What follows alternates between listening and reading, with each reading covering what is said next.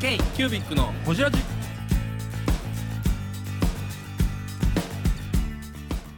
k q u b i c のほじラジ。ナビゲーターの k q u b i c 事務局長。荒川翔太です。今回も特別編として2017年のほじラジ振り返り企画をお送りします。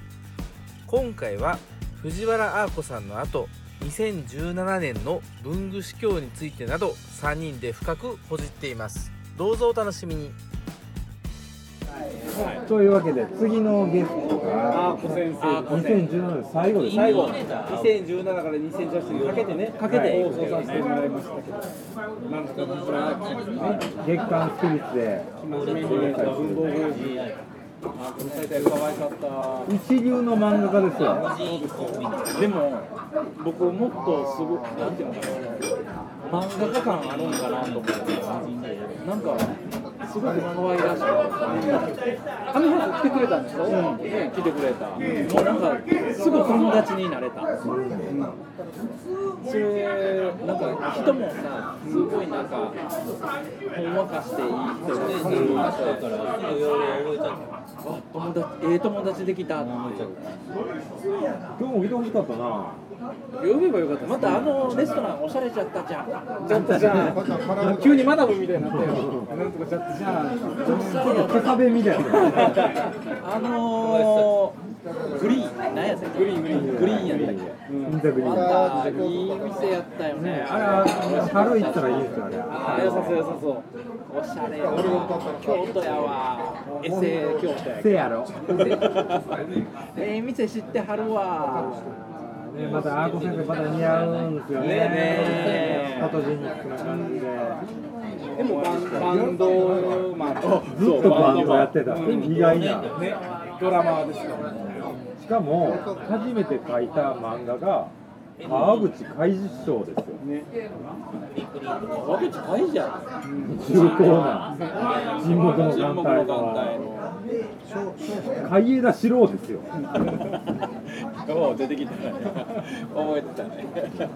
日本全国のあのね床屋に絶対あると言われる床屋にあると言われるあの川口海事の沈黙の艦隊ですよ床屋にあるわ。絶対ありますよ日本全国の床屋なんですよね。床屋にあるんですよ。だから発行部数半端ないんですよ。確かに。でも川口海で川口海事大好き会いたくて川口海事を出してそれでデビューです川口海事会えたっていうすごいですよね。で僕僕はその時にそうそうあのアーコ先生って、まあ、僕知ってたわけじゃなくてこのホジラジきっかけで知ったんだけど、でデザインの色は書いたあう。ちらの収録の後？前前前。ですよね僕はどっちかやったらデザインのいろはを読んでてらしいね。それから藤原アーコ先生知ったんですよ要はアーコ先生のこと知らんとさっ知らんきいろ知らん。知らんはを買ってて、漫画やから。すごいね。そう。それですごくないですか？ね、うん、要はそのなんやろそれを書いてたさ先生が今僕たちの目の前に来てくれたっていう、うん。そうそうそうすごいよね、こんな可愛いの？っていう単行本の CM も撮らないですよね。あそうですね。そうそうそうそう後で撮りましょうね。単行本の CM 単行本の CM 生真面目姫と文房具王子が1月に発売になりますっていうやつを3人で CM 撮って、アーコ先生の回に挟むんですよ。ああ僕がアーコ先生役でモノマネしますんで。そう、あもうバッチリですかもうね。オッケー。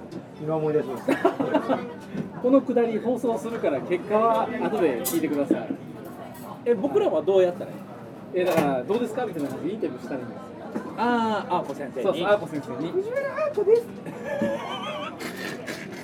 ひどい。ひどい。これはひどいぞ。怒られるで。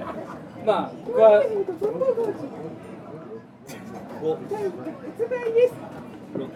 怒られるわ。あの、まあ、結果、ひでえ。ひでえ。結果は次のアーコ先生の放送をお楽しみに CM 入る CM でねお楽しみに了解。分かった。はい完璧です。の K キュービックのホジラジははい。17年もね。あ17年かごめんなさい17年終わりましたね。17年いろいろ。あ今の流れ使われる流れじゃない。ですか使いますよ。絶対使うよ面白いもん いやー本当に楽しかったな2017年おじらじいいですよね。やってよかったなと思った本当に。ね、これからどんどんね、いろんな方ほじっていきたい。そうやね。2017年の、テーマ性じゃないんですけど、まあ、いろんな方ほじられてさせてもらったんですけど、まああの井山社長とか、えっと KDM の小本社長とか、結構お店の社長、文房具屋さんとか本屋さんの社長をほじってるんですよ、結構しかも地方の静岡であったりとか、えー岐阜であったりとか。いろんな地方の文房具屋さんの社長をほじってるんで、2018年はさらにそれを広げていきたいですよね。k キュービックの立ち上げの目的がねそうそうそうそうそう東京なんぞやじゃないですか地方からあの日本を盛り上日本じゃない文業界盛り上げたりとか地方の発信力高めたい、大阪で負けたくないとかそうやねそれがあったんですねだって僕ら知らなかった地方でこんだけ面白いお店がいっぱいあるんですよね。もう岐阜であったり、静岡であったり、しかもタイガーセンサー台湾であったり。そうそうそう。だから僕らがその伝えていきたいっていうもともと立ち上げのあれがあったからねそれこそ2018年はねもっとあのいろんなところにね地域の地域で頑張っておられるお店っていうのをフューチャーしていきたいし僕らも話聞きたいしさ。売り込みも待ってますよ。うち来てくれいうのがもしあったらね。あぜひぜひね、来てほしい。うん、長崎の某石丸さんとかね。足代はで出してくれたらね。長崎足代でいやー、アイマルさんぐらいやったら、ポーンと。多分足代以上のものはね。飛行機チャーターしてくれんちゃうかな。マジっすか？ホンダジェットぐらい多分着いたら遠石やで。マジっすか？バーン。店行かんとそのまま遠石に入る。マジっすか？あそこ空港遠いっすよ長崎大村湾に着きまあすからね。のなんとか節みたいな何やったっけ。あの長崎飛ぶとこのなんとか節。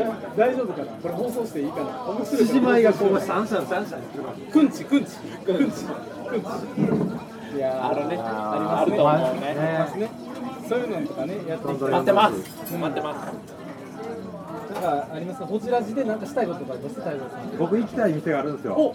おどこですか？僕だからその文房具業界入って、はい。えーお店商品卸したい行きたい店っていうのは結構何店舗があって、まあ、もうインクさんもそうやし、まあ、KDM さんもそうなんですけど、あと行きたいお店が、あのー北海道の湯おあこうちゃんフォーさんこうちゃんフォー本店。知りたいわ。きたい。確かに知りたい。ここは行きたい。うん。はいはいはいはいなんかもう未知のベールにこう含まれてる感あるじゃないですか。そうですね。北の大地の大規模店北の大地か。でこましたねでも行きたい。こうちゃんフォー行きたい。夏行きたいですね。行きたい行きたい。夏。夏行きたいですね。6月ぐらい行きたいですね。梅雨ないしね。うん行きたいですね。カラッとしたね。行きたいですね。営業したい。海の幸食べたい。いいですね。レンタカー借りよ借りよいいですね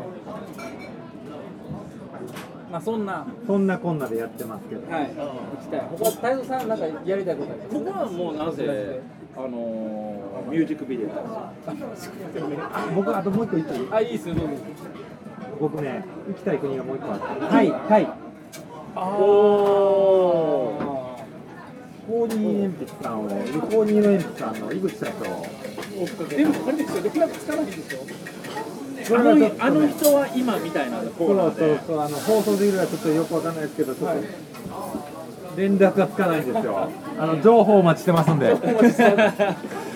これ聞いて連絡くれたら嬉しいな。ねまあ iTunes ですから全世界に全世界。はコーニーの鉛筆の井口社長を見つけられた方。い。は見かけた方。はい。ね行きたい行きたい。あのアレコンが降臨さん行ってた時の写真がすごく働いてる人が楽しそうで。それをパートのおばちゃんがお昼に目の当たりにしたい。虫をくれて。虫ね。うん虫。食べるやつ。なんかカメムシみたいな。うん。これは米で包んで食うんだよっつって握ってくれってそれをパクって食べたっていうねどうどうなんですか味した。おばちゃんの塩味です。え虫のところはどう？虫は香ばしい。香ばしいのナッツみたいあそういうそういう色鉛筆会社。いいなユー。ザーフレンドリーだね。なるほど。うん。また行きたいなはい。あとでもそれで言うたらみんなにアメリカを見てほしい。あ見たい。行きたいなアメリカ。山本修行の金で行きたいな。僕が伝えてる以上のもの。がちょっとなんか堺から引っ張ってくださいよ金あとあのそのね行ったそのサンフランシスコのペンションとか、はい。それも見てほしい。行きたい。ブルース呼んでくれへんかな。ブルース呼んでくれへんかな。招待してほしいね。ね。ブルース行きたいなブルースなんかうまいことしてくれへんかな僕らはもう何ぼでも働くけどね。なんかブルースもなんかどっかとコラボしてるんですよね。なんか向こうのそのこちらじみたいなやつと。あポッドキャスト。ポッドキャストの有名なペンアディクト。そう。ま前分も今やってるし。ねペンアディクトブラッドフューチャリングホジラジみたいな。ああいいかも。コラボしたってもええしね。ね。足代出してくれたら日本の文具メディア言うたらホジラジですよ。うん。こちらですよ。まあ文具好きパイセンもいますけど。パイセンもいてるけど、うん。ああそれ面白い。そうです。まあホジラジでしょうまあホジラジですよ。ういやでもほんまに、まあ、ペンション見てもらいたいし、まあまあそれは2018年は叶うかどうかあれやけれどもでもやっぱり僕ら国際的なさんいやまあ僕ら国際派なんで。国際派やどっちかっいや国際派大事ですよ。大事大事大事。ほんま大事。あのエッセンスはずっはと感じてるわけやから。取り込んでいくわけやから大事言うてこんな日本語で食べてるやつばっかり放送しますけどね。もうねもう海外行ったらヒアしか言わない安倍大輝 Google マップ見てヒヤ安倍さんのタクシー乗った時の強さね。は Google マップでヒヤヒヤヒヤヒヤずっと。いヒアの2文字しか言わない。カタカナでそれでやり通すところが英語ってガッツやなって思いましたよガッツガッツガッツガッツ大事ですよね。楽しいね。今度2018年も本当にいろいろと楽しみ、仕掛けていきたいですね、うん。うん、そして教えてほしい。うん。あそうですね。ね地方にこれからねあの僕らが行くところの諸先輩方にね。うん、教えてほしい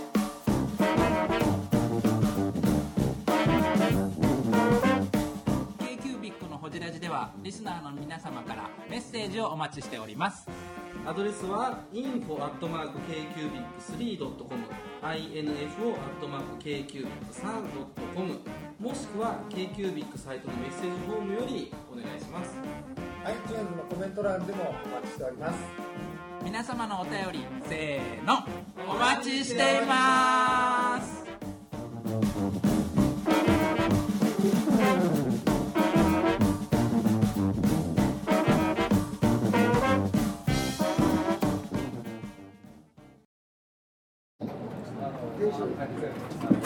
文具ブームが確実に今終わろうとしてるのかどうかは僕は分からないですけど、言えるのは2017年はもう、えっとね、2016年の半ばぐらいまでは機能性文具のブームだったんですよ、まあ筆記具で始まりね。まあ、ヒックに始まったのかどうかわかんないですけど、例えばキングジムが出したショットノートとか、その前とか、あとジェットストリームとか、機能性文具が、まあ、しかも大手が牽引してたんですよね、それは。文具ブームだったのが、それちょっと終わってるんですよね、もはやそれじゃあ終わってるっていうよりかは埋もれてしまってるってことでしょ？というよりは、それ、新しい新商品出たわーっていう熱狂がなくなった。その革新的なものが出たら、2番線、3番線時が出るじゃないですか。はいそれって飽きるじゃないですか。うんその秋がもう終わって、新商品で革新的なものあんまり出なくなったっていうのがあったんですよ。うんそれより、まあ、去年、まあ、とか、2016年、2017年ぐらい出始めて、すごいブームになってるのは、やっぱり、そのイベントとか、うんそれこちょっそと感情的な部分だと思う。正直このさイソットの対象にもあったやん。この2年3年ぐらいねそれは多分その嗜好品重視になってきたからっていうのもあったかもしれない。その本来の文具の良さとかうんぬんというよりかはその嗜好品が盛り立てられていって、うんなんかちょっとその嗜好品を追っかけていく。うん、そもそも、まあ、その多分文具ブームの多分機能性もあれば嗜好品もあったって言ったから、うんでちょっと雰囲気的な、うんトラベラーズノートとかマステとかコレクション性のある、それの機能性がちょっと落ち着きすぎちゃった、後が残って爆発してその後、まあ今年とかは紙箔とか、うん。イベント系が爆発しすぎたんですよ。文具女子博もそうやし、うん。そう文具女子博もそうですし、でどっちかというとその機能性が牽引したとこがちょっと終わりの感がすごくある。うん。並行してあったものが一個なくなったみたいな感じは感じますね僕は。うん。去年1年間でものすごい機能的にすごいものが出てきたかっていうとあんまり印象残ってないですもんね。うん。中林のあの何？なんかお道具箱みたいなあれぐらいが最後かな。まあ、あれ過程別に機能性というか、まあ収納ですからね。まあまあまあ収納として。オレンジネロは今年でしたっけ？あれも今年か。な今年やね。オレンジネロすごいっちゃすごいけど基本的にあの折れないシャーペンのでもその前の進化系ですそのもん前のオレンジがベースであるんでそうそうそうそうそれこそねクルトガとかああいうはじなんかシャーペンの進化の最後にあるっていうね感じで、最終進化系なだけであって劇的に何かが変わったかっていうとそうでもないし、本当に嗜好品のところになっていってるね。機能とかそのなんていうんですかいわゆるスペック中みたいなのがなくなった感じがあるんですよね、感情に訴えるとか雰囲気とかデザインとか。そういうの要素がすごく強くなってるのかなっていう、うん。去年今年ぐらい思いますね、まあ確かにそうやと思うわ。それはもう、うん。そうその通りやとかといってそのじゃああの嗜好品でやってるところがみんなむっちゃ売れてるかって言ったら店売りが少なくなってきてるから。多分それは数が増えたからじゃないですか。競争相手絶対的なパイが、うんみんなそっち向き出したからじゃないです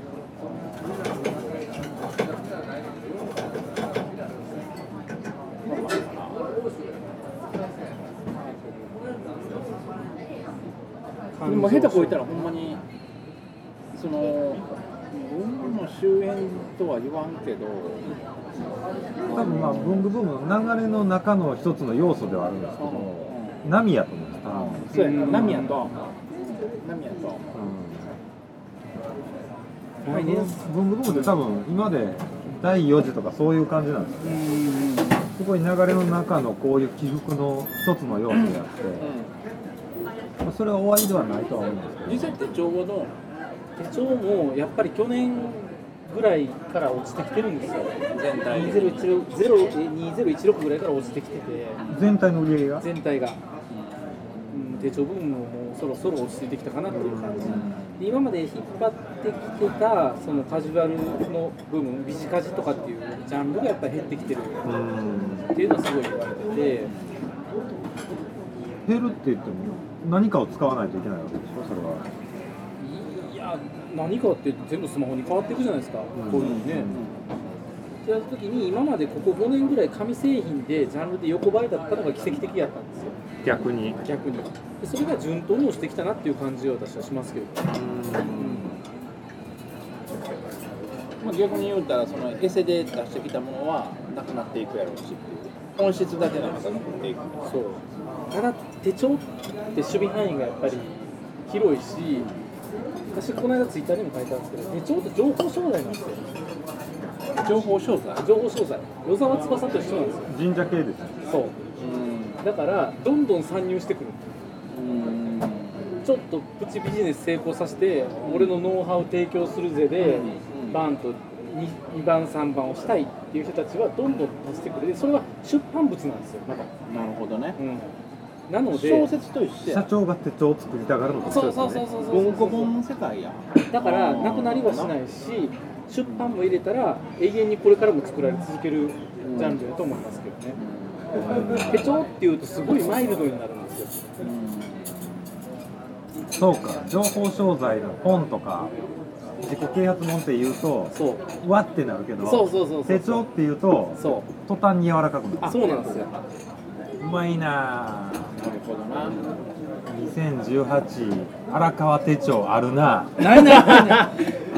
チチップスいっぱい入ってんやろなでもチャリンチャリンそれが分かったからっていうのもあるんですけど私は今年手帳を2種類タダでリリースするっていうのをやってみたい。えごめんなんてなんて聞いてなかった。聞いてないです。そうやね。あのーイヤーコンパスもそうやしあの今やってるやつ。そう。自分の、あのー手帳もそうなんですけどタダで公開しようと思ってネットで。フリーですね。フリーで。うんフリー素材としてそう。なんか多分そうすることで見えてくるものあるなと思って。えー、ブングスキーラジオです。ブングスキーラジオ。1年以上やってきてます。ブングスキーラジオ。小野さんどんなラジオですか？えーと2人がボソボソ話して1人がハキハキ喋るラジオですね。高木さん。え？なんですかね？用意してませんでした。あー楽しくやってます。聞いてね 全然楽しそうじゃない。いいんじゃないですかこれはこれで。そうか。はい。阿部君何それえー小木戸さん直木戸さんの小小木戸さんの新商品リヒトっていう商品、はい。あの見た。ウェブでよく来てた。見た見た見てる大橋君のね。はい、ジェトス君の、そうはい。うん。しが、えっと、一人分のメーカー立ち上げられて、今、活動されてるんですけど、それの第一弾の商品。パスケースなんですけど、えっと、こう片手でパカンとね。パカンと二つ折りが開くという、この左右えここの指で開けれるそうです、片手だけで、えー、あっと僕さっき引っ掛けてた。ここ押さえや。そうなんです、そこを、あほんまや。今もここの指入れてたけど違うのここ押さえる。はい、あ片手で開くんー。ほんまややってみ。そこを押さえりゃいいはははははギミックやな。です。例えば、これ、今、僕、1個か入れてるんですけど、例えば、もう一つパスモとか入れると、これ、あの反応しなくなるんですよ。2つ入れるから IC カード。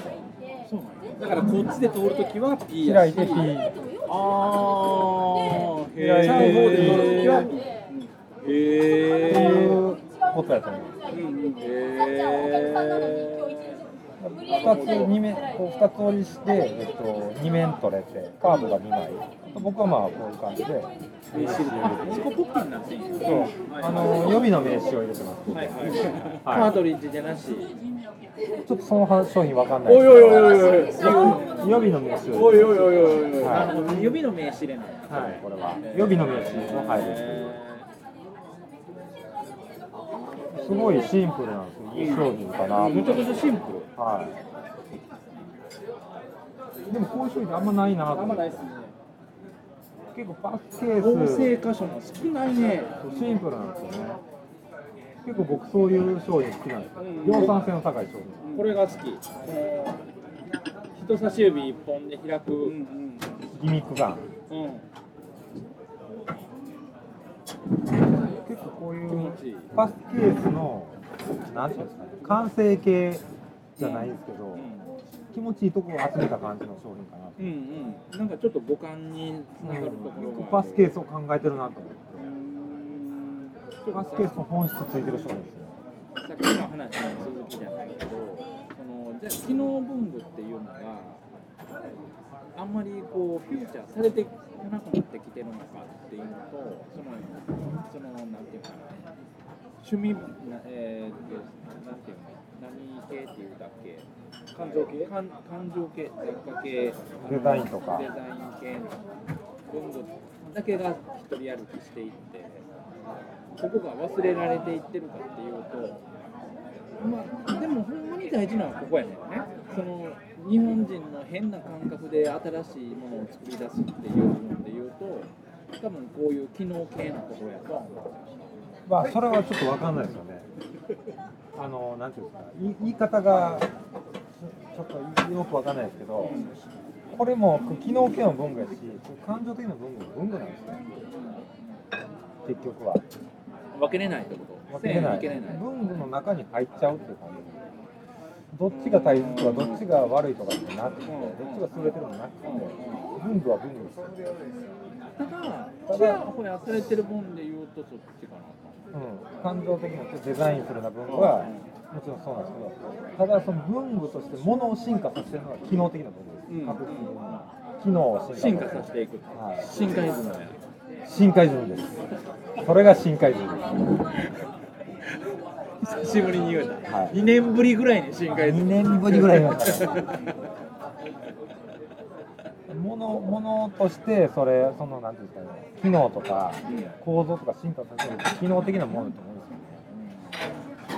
うんですよね。文具って何ぞやって話ちょっとさっきしてたじゃないですか。は文具屋で売ってたら何もかも文具なのかっていう話もいや私この間あの昨日確かメッセンジャーしてて k キュービックで本作るとしたらみたいな話でなんかわーって盛り上がった時あるじゃないですか、で文具の狭い意味っていうのは何かを作るためのものなんじゃないかなと思ったんですよああ言うてたね書くものとか書かれるものとか何かを生み出すためのものが文具い。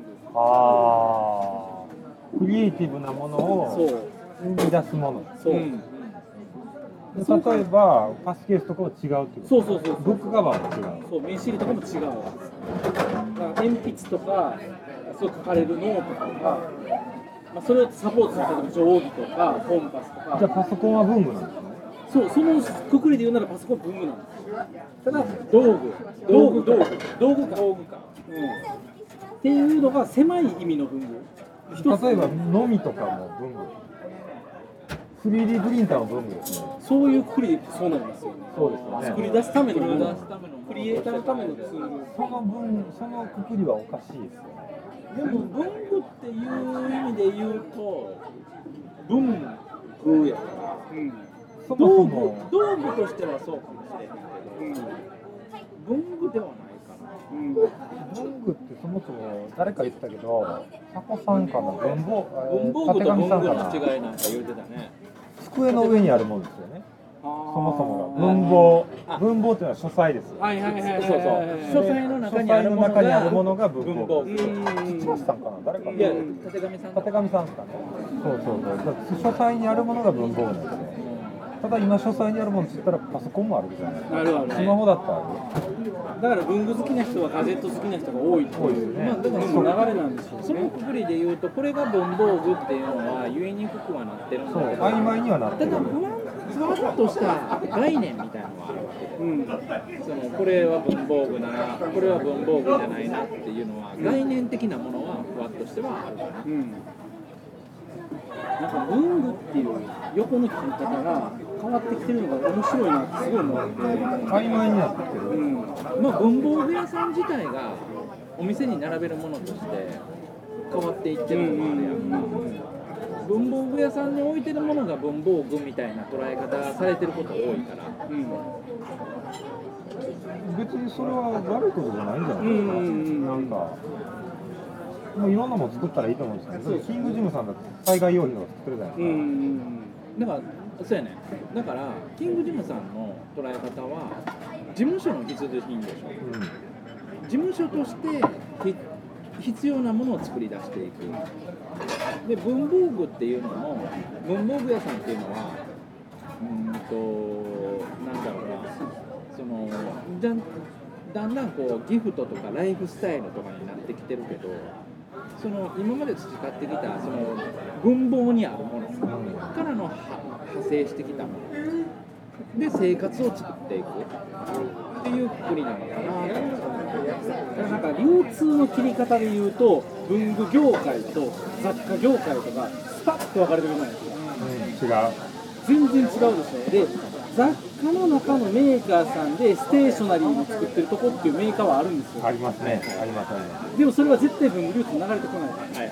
うん、あるあるあるあれ不思議ですね。あなんなんやろうっていつも思っててあるあるあるある、うん。なんかその前にだからあの売り場が今売り場が変革していってる、うん。その前の売り場の形態があって、うん。そこに対しての流通が出来上がってる、うんうんうんうん。売り場が変革していってるのに流通はこのままなんですよ。うんでやっぱりどうしても事務用品とか必要なものって単価も安いし物量もいるから問屋の力がいるっていうところがいまだに残ってるところも多々あるじゃないですか。で一方で多分その雑貨系のものっていうのもこれから来るやろうしでも雑貨屋の方が文具屋よりも経営はきついはずなんですよ。よう聞きますもんそういう話。うんでも多分もう文具よりマントあるから種類が、うんうんで雑貨屋の方がお店のスタイルが出る。うん。でその色が。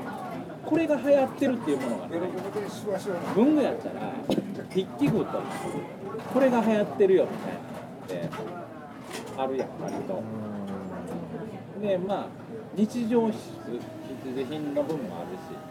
でも雑貨は趣味嗜好品やからあってもなくても。雑貨屋さんの雑貨のくくりの雑貨っていう定義の方が広いからそうですねそうですね。そうですね。食器から言ったらそのフライパンから言ったら寝具まであるじゃないですか、下手したら。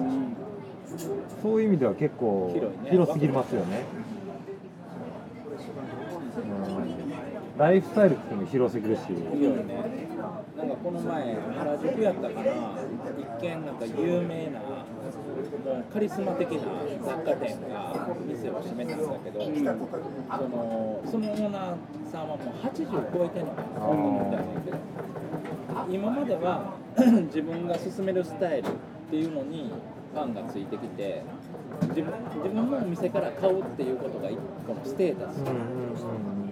でも今の買い物の仕方って変わってきてるだからまた認知されるま認知されたらオープンさせるかもしれへんけど今例えば私の店で買うこと自体がステータスでなくなってきてるからでその雑貨と雑貨屋さんやってたんやけどまあいろんな流行りの中でカフェもやりだして、でそのオーナーさんが自分のところが運営してるカフェを見た時にうんとおお母さんと子供があののグループがカフェでご飯食べてた。うん。でも自分がやりたかったスタイルとちゃうねん自分は子供なんか連れてくる店を作ったわけじゃない。うん。もっとはいそはいそうなそこを目指してきたのに結局今蓋開けてみたら子供とお母さんのグループがわちゃわちゃわちゃわちゃしてる世界観世界観が変わってきてる。ねエッジタッタン作ったのがそのエッジの先は丸なってしもたってそうそうそうそうそう。そうだから一回閉めるって言って伝説的なお店がフォブじゃないですかあそうフォブフォブですよそうそうそうフォブのフォ本見ましたもんそれそれそれ、うんフォブだわそうですよそうそうそう多分その話だろうなと思いますそれそれそれ、うんフォブだわそうですよねそうやあの出てます本本が出てますんで読んでもらうとかなりアバンギャルドな社長さんですよねうん、そうその雑貨っていう捉え方も変わっていってて、うん。K q b i c のホジラジ。この番組の提供は山本修行。ロンド工房。レアハウスで。お送りしております